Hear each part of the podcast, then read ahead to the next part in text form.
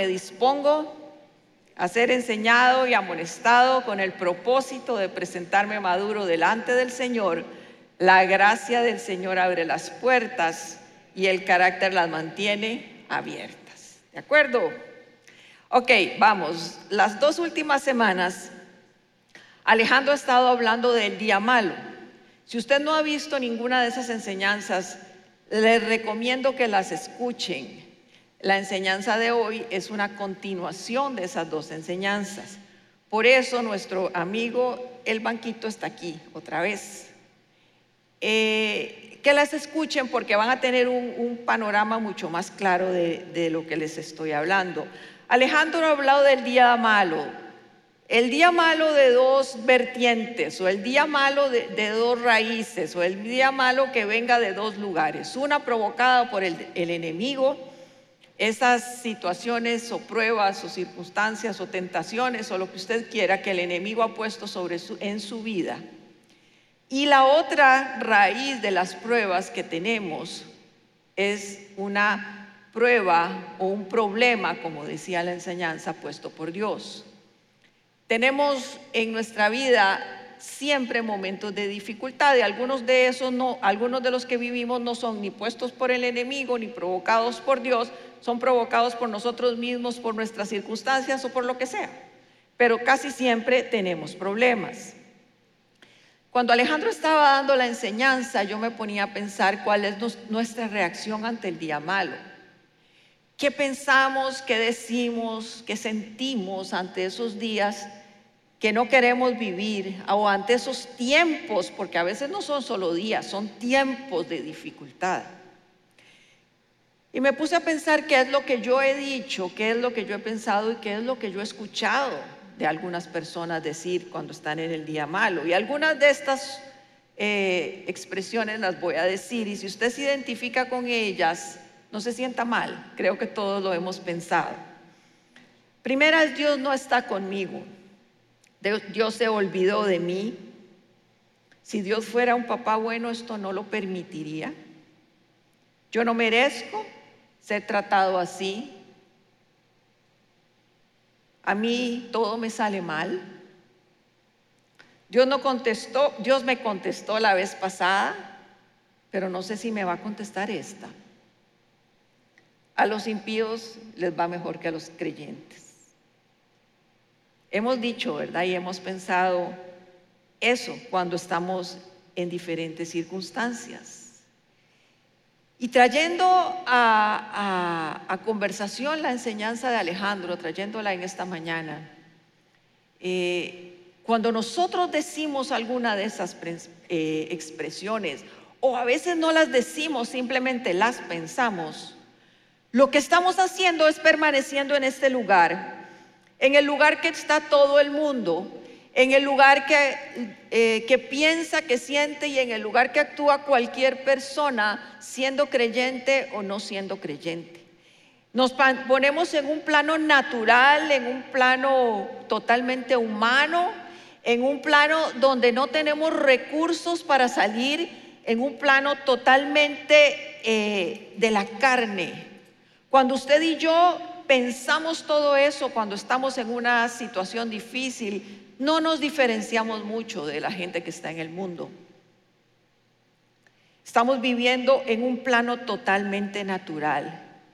Pero dentro de la enseñanza que Alejandro daba, nos decía que nosotros hemos sido diseñados para estar en un lugar de privilegio. Nosotros hemos sido diseñados para estar en un lugar diferente, en un lugar alto, en un lugar donde Dios nos ve, en un lugar donde nuestra seguridad no está en lo que tenemos, ni en nuestras circunstancias, ni en lo que pensamos, nuestra seguridad está delante de Él. Sea cual sea la situación que usted esté viviendo, sepa que si usted está plantada en el lugar correcto o plantado en el lugar correcto, usted estará de la mano de Dios, su fe será fortalecida y saldremos adelante. Me comentaba una amiga en esta semana pasada que estuvo sumamente preocupada porque tuvo contacto con una persona que tuvo COVID y estaba aterrorizada de que le diera COVID. y me dice, y yo pasé toda la semana perturbada con mis pensamientos, me va a dar COVID, voy a terminar en una UCI, ¿qué voy a hacer? Yo tengo riesgos, etcétera, etcétera. Pero ella dijo, dentro de su pensamiento dijo, yo no pertenezco ahí abajo. Yo soy de las que puedo subir al lugar alto. Cogió una silla del comedor y se subió. Y empezó a orar y clamar y decir, Señor, tú eres mi sanador, tú eres mi protector, tú eres mi cuidador. Y dice que pasó gran rato subida en la silla. Que cuando ella se bajó de esa silla era otra persona. Sentía diferente, pensaba diferente, su seguridad estaba en otro lugar porque sabía quién estaba con ellos. Hemos, sido diseñados para vivir ahí, pero vivimos aquí. La mayoría del tiempo todos nosotros vivimos en un mundo natural, en un mundo eh, igual a todos. Nosotros no, muchas veces no somos la diferencia con los que están en el mundo. Usted, y yo debemos de estar seguros de quién somos, pero no por lo que somos, sino por lo que ha hecho Jesús en nosotros. Nuestro gran problema es que no le conocemos. Nuestro gran problema es que no conocemos al Dios de las Escrituras. Nuestro gran problema es que no conocemos cómo Dios se define y cómo Dios es. Hemos tenido una idea de lo que es Dios. Y usted me dirá, bueno, si yo tengo mucho tiempo de conocer al Señor, ¿cómo me va a decir usted que no le conozco? Es que muchas veces, probablemente a uno sí le conozcamos, pero es que muchas veces no conocemos a Dios tal y como Él es. Hemos conocido a Dios a través de las personas que nos han hablado de Él y no sé si nos han hablado correctamente. Hemos conocido a Dios a través de nuestras circunstancias y a veces nuestras circunstancias no son las mejores. Incluso en muchas, en muchas ocasiones hemos cogido a ese Dios que nos han enseñado y lo hemos acomodado a lo que nos interesa. Acomodamos a Dios a nuestras emociones, acomodamos a Dios a lo que nosotros necesitamos que Él sea, lo acomodamos, pero Dios quiero decirle que Dios no se acomoda a ninguno de nosotros. Ustedes y yo somos responsables individualmente. Sí, nosotros podemos enseñarle del Señor, pero somos responsables de conocer a Dios tal y como Él es. Lo que Él hace, cómo lo hace, cuándo lo hace. Muchas personas dicen, tengo una fe ciega en el Señor. La fe no es ciega, la fe tiene que ser certera. La fe tiene que ser con conocimiento. Porque cuando nosotros tenemos una fe ciega, sin conocer en quién tenemos fe, vamos a estar aquí siempre en los problemas. Pero cuando usted conoce quién es su Dios, lo que su Dios hace, cómo lo hace, cuándo lo hace, inmediatamente va a estar ahí arriba. Afrontará todas sus, sus problemas, sus enfermedades, sus problemas familiares, sus problemas económicos desde ahí arriba, desde el lugar alto, desde el lugar donde la fe no caduca, desde el lugar donde no hay temor, desde el lugar donde hay confianza. Debemos de conocerlo. Y lo que pasa es que si no lo, si no lo conocemos vamos a tener una percepción de él diferente y no nos va a ayudar en nada. Se me, se me vino a la mente el ejemplo de cuando conocemos a alguien o vemos a alguien y decimos, me cae mal. Simplemente lo vi pasar y dije, se me cae mal, ¿verdad? Este ejemplo ya lo había puesto. Y muchas veces nos pasa eso, conocemos, vemos a alguien, no lo conocemos, vemos a alguien y nos cae mal y uno dice, ¿por qué te cae mal? No sé, no sé, pero me cae mal. Pero cuando yo empiezo a establecer una relación con esa persona, empiezo a conocerle, empiezo a ver su pasado, su trasfondo, sus problemas, su vida, quién es, qué hace, su familia, entablamos una relación. Pues eso es lo que debería pasarnos con Dios. No podemos tener a Dios como esa persona que pasó, nos cayó bien, probablemente sí nos caiga bien, pero no entablamos esa relación personal con Él. Porque si nosotros lo conociéramos como Él es, fiel, amoroso, justo, eterno, bueno, poderoso, omnipotente, omnipresente, omnisapiente. No habría duda ni temor en nuestros corazones. Tal y como Él es, en esos días malos es que necesitamos saber quién Él él. Así como Moisés, así como Pablo, así como David, así como José, así como todos los hombres de la Biblia sabían quién era su Dios. Y los salmos son fiel reflejo de lo que David y los escritores de los salmos se relacionaban con Dios, lo conocían. En medio de dificultad, ellos empezaban en los salmos diciendo, estoy, estoy en un lugar de inseguridad, en un lugar de temor, los enemigos me atacan y siempre terminan diciendo, pero Dios tú eres, pero Dios tú has sido, pero tú Dios permaneces, porque ellos conocían quién era Dios. Y no importa lo que hubiera a su alrededor, ellos siempre terminaban en el lugar seguro. Dios tiene una serie de atributos impresionantes, maravillosos, bellísimos, que creo que conocemos pocos, poco, y por eso nos tambaleamos. Y por eso en el día malo, cuando pasa el día malo, no estamos firmes. Quiero hablarles hoy de una cualidad de Dios, solo una cualidad de Dios. Y creo que si usted y yo conociéramos únicamente esa cualidad, sería suficiente para permanecer firmes, para, permanecer seguros, confiados, sabiendo quién está con usted y conmigo.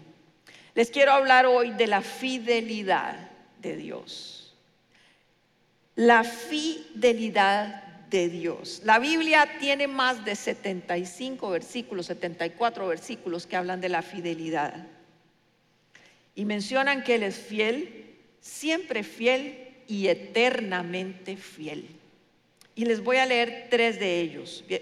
Deuteronomio 7, 9 dice, reconoce por tanto que el Señor tu Dios es el Dios verdadero, el Dios fiel que cumple su pacto generación tras generación y muestra su fiel amor a quienes lo aman y obedecen sus mandamientos.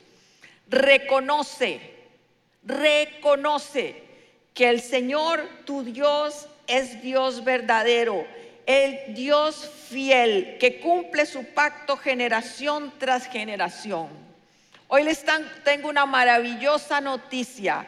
Dios es fiel con usted Dios es fiel con su hijo, con sus hijos, Dios será fiel con sus nietos, Dios será fiel con sus tataranietos, con sus bisnietos y con su descendencia, porque Él decidió ser fiel y se mantiene fiel. Por eso es una cualidad que debemos de conocer, es una cualidad que debemos interiorizar, que debemos masticar, que debemos sembrarla en nuestra vida, en nuestro corazón, porque así como Él dijo ser fiel con usted, lo será con sus generaciones.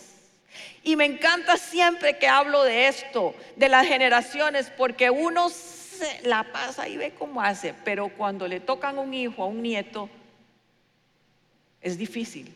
Por eso cuando usted piensa que Dios será fiel con usted, con su hijo, con su nieto, con su bisnieto, con su tataranieto, debemos de gozarnos, debemos de darle gracias y debemos adorarle. Eso es lo que dice Deuteronomio, que Él es fiel y su pacto será fiel de generación en generación. Isaías 25.1 dice, Señor, Tú eres mi Dios, te exaltaré y alabaré tu nombre porque has hecho maravillas desde tiempos antiguos. Tus planes son fieles y seguros. Tus planes son fieles y seguros. O sea, tus planes se cumplirán y estaremos seguros en ellos. Apocalipsis 19:11 dice, entonces vi el cielo abierto y aquí un caballo blanco y el que se montaba y el que lo montaba se llamaba fiel y verdadero y con justicia juzga y pelea. ¿Por qué les puse estos tres versículos? Porque Dios es fiel y siempre ha sido fiel, como dice la canción que cantamos hoy. Siempre ha sido fiel. Si usted ve los pasajes, está uno en Deuteronomio, que era en el tiempo de Moisés, uno en el tiempo de Isaías, alrededor de 700, 800 años después, y uno al final de los tiempos. Dios es el mismo desde, desde el Génesis al Apocalipsis. Él dijo que era fiel y permanecerá fiel y será fiel siempre. Fiel aunque usted no crea que, sea, que es fiel con usted, el Señor es fiel con usted. La palabra fiel se define como aquella persona que cumple sus promesas y que no defrauda la, confianza depositada en él. O sea, la fidelidad de Dios lo que es es que es el Dios que cumple sus promesas y que jamás nos defraudará. Pero muchas veces pensamos que no nos va a contestar. Pero muchas veces pensamos que se olvidó de nosotros. Muchas veces pensamos que desde que nos hicimos cristianos todo nos va peor. ¿Por qué? Porque no le conocemos. Ahí estamos diciendo que Él es infiel. Ahí estamos diciendo que Él no cumple sus promesas. Él prometió y estará con nosotros siempre. Y se me ocurría un ejemplo en este mes del Día del Padre. Tal vez es como un paréntesis. Cuando nosotros le decimos a un niño una promesa, le decimos, te vamos a llevar al parque de diversiones el viernes y en bus. Muy específica la promesa, eso es terrible para dársela a un niño. El niño desde ese mismo instante empezará. ¿Cuándo vamos a ir al parque de diversiones? ¿Cuándo vamos a ir al parque de diversiones? Vamos a ir al parque de diversiones. Pero el, el niño no solo sabe que va a ir al parque de diversiones. El niño sabe que es el viernes y el niño sabe que es en bus. En el caso de Dios, lo va a llevar al parque de diversiones el viernes y en bus. En el caso de nosotros no sabemos. No sabemos porque nosotros cambiamos, depende de las circunstancias. Ese día dijimos, ay, qué pereza ir hasta el parque de diversiones. Bueno, ahora sería un engaño al niño porque el parque está cerrado, pero bueno, lo voy a llevar a la sabana. Pero el niño ya se hizo una imagen de él en el parque de diversiones. Si usted lo lleva a la sabana, el niño va a sentir que usted le mintió. Y el niño sabe que es el viernes. Y sabe que es en bus. Eso somos nosotros, pero Dios no es así. Si Dios dice algo, Dios lo cumple. Y nosotros como papás tengamos cuidado lo que le decimos a nuestros niños, porque nosotros escuchamos de niños, escuchamos de adolescentes y escuchamos aún de muchachos adultos que dicen, mi papá nunca cumplió sus promesas. ¿Qué modelo que podemos dejarle a nuestros hijos? Cuando conocemos esa cualidad o característica de Dios, de la fidelidad y la hemos oído y la hemos, eh, hemos oído enseñanzas. Y cuando escuchamos de la fidelidad de Dios, pero no ha sido interiorizada en nosotros, cuando llegan días malos se nos olvida. Y cuando llegan días malos empezamos a renegar y nos bajamos del famoso protagonista del día. Si le conocemos, vamos a mantener una relación segura, de confianza, de esperanza, de vida, siempre, todos los días, no importa lo que venga, no importa lo que siente, sienta, el Señor es fiel. El Señor es fiel. Hay una característica de Dios que va muy entrelazada con la fidelidad, que es, Él es inmutable, Él no puede cambiar. Él no puede cambiar. Y vean lo que dice segunda de Timoteo 2:13 dice, si somos infieles, él permanece fiel, porque no puede negarse a sí mismo. Si somos infieles, él permanece fiel. Cuando yo leí y releí este pasaje, este versículo, pensé que increíble cuán diferente es Dios de nosotros. Cuando alguien es infiel, cuando alguien nos ha traicionado, sea quien sea, ¿Permanecemos nosotros fieles? No. Nos distanciamos, dejamos de hablarle, no queremos saber nada de esa persona. La tildamos de ingrato, de traidor, de, de, lo que quiera tildarla, le decimos de todo. Y no solo nos lo guardamos a nosotros, sino lo proclamamos a los cuatro vientos, ¿verdad? Así somos. Pero dice la palabra de Dios que si nosotros somos infieles, Él permanece fiel. Y dije yo, ¿por qué dice ese pasaje eso? Porque Él sabía que íbamos a ser infieles. Él sabe que vamos a ser infieles, que hemos sido infieles.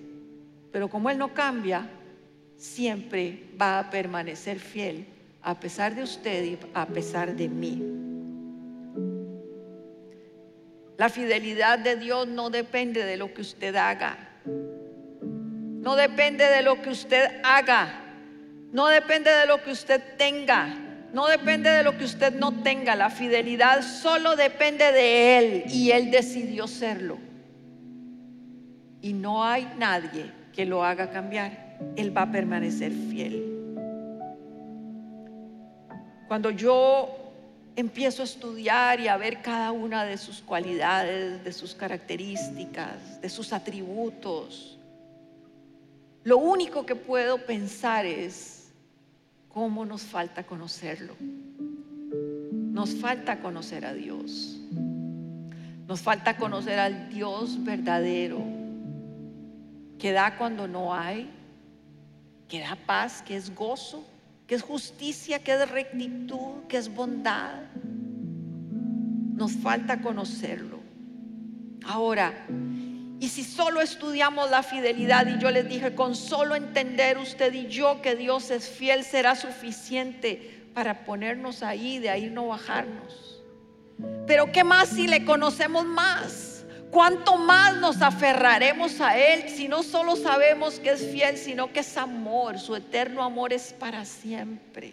Su cuidado es para siempre, que, que prometió estar con nosotros todos los días hasta el fin del mundo, que no nos va a dejar, que no nos va a desamparar, que nunca nos va a dejar de amar. Y todas estas cualidades y atributos de Dios son a pesar de usted. Pesar de usted. Y eso me hace enamorarme del Señor cada día más. Porque usted y yo estamos aquí sentados aquí por su misericordia. ¿Y quién de ustedes podría decir, yo le he sido fiel todos los días de mi vida? ¿Y quién de ustedes podría decir, yo he caminado en rectitud todos los días de mi vida? Ninguno. Y el que me diga que es, le puedo decir que es un mentiroso.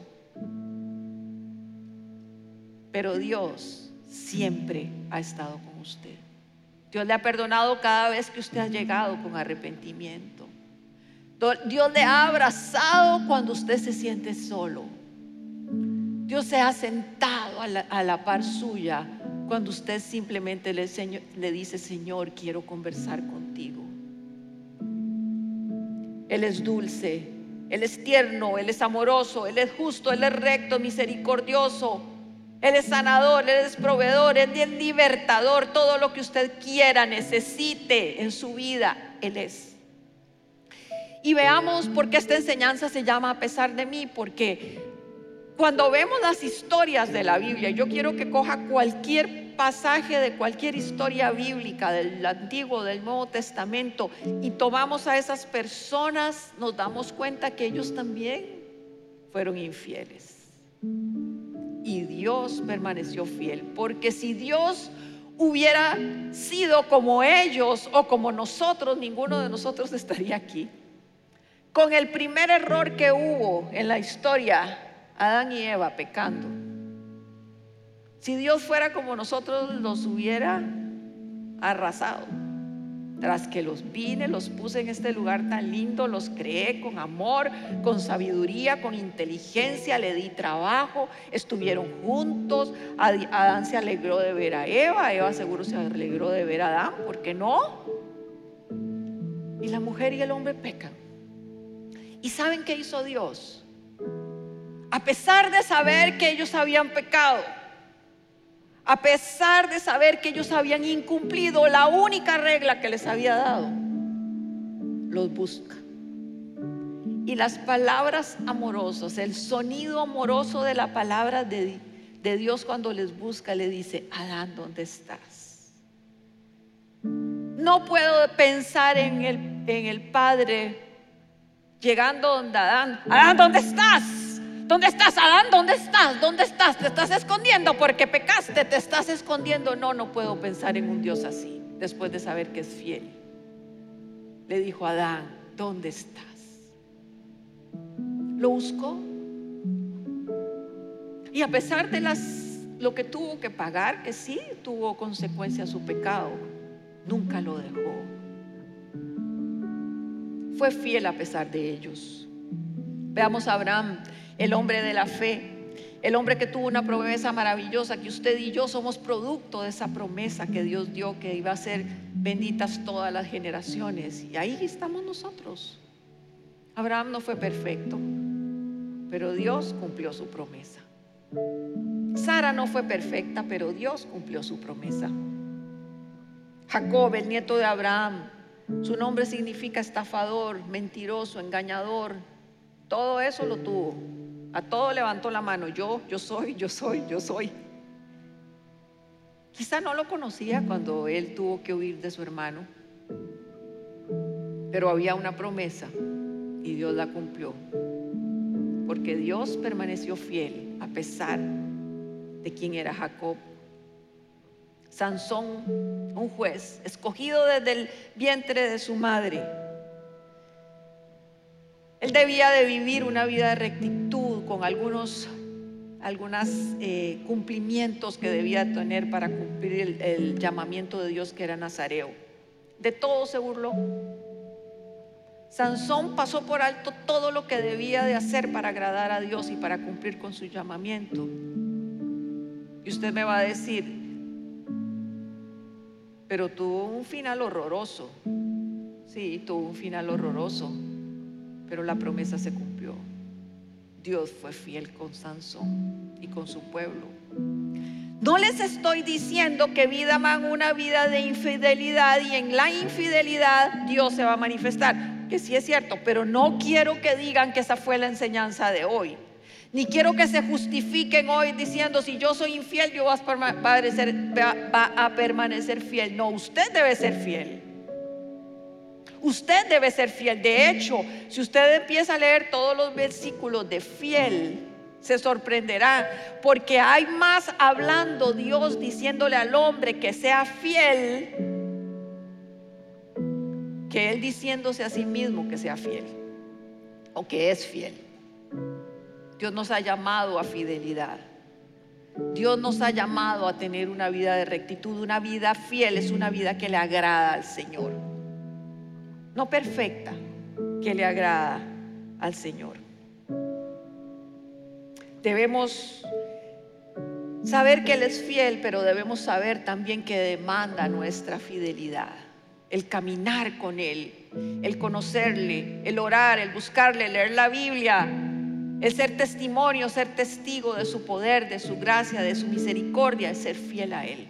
El permanecer agarrados con Él es ser fiel. El, el, permanecer en el banquito sabiendo quién soy y quién está conmigo y para dónde voy y que voy segura y agarrada de Él, eso es ser fiel.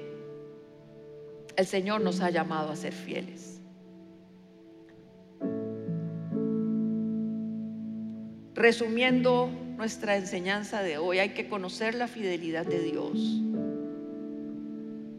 Pero no se limite a la enseñanza de hoy. Esto es un pincelazo de lo que es la fidelidad de Dios. Vaya a su casa, lea los versículos, estudie la palabra, aprenda de su fidelidad, porque la fidelidad de Dios no se compara en nada a su fidelidad.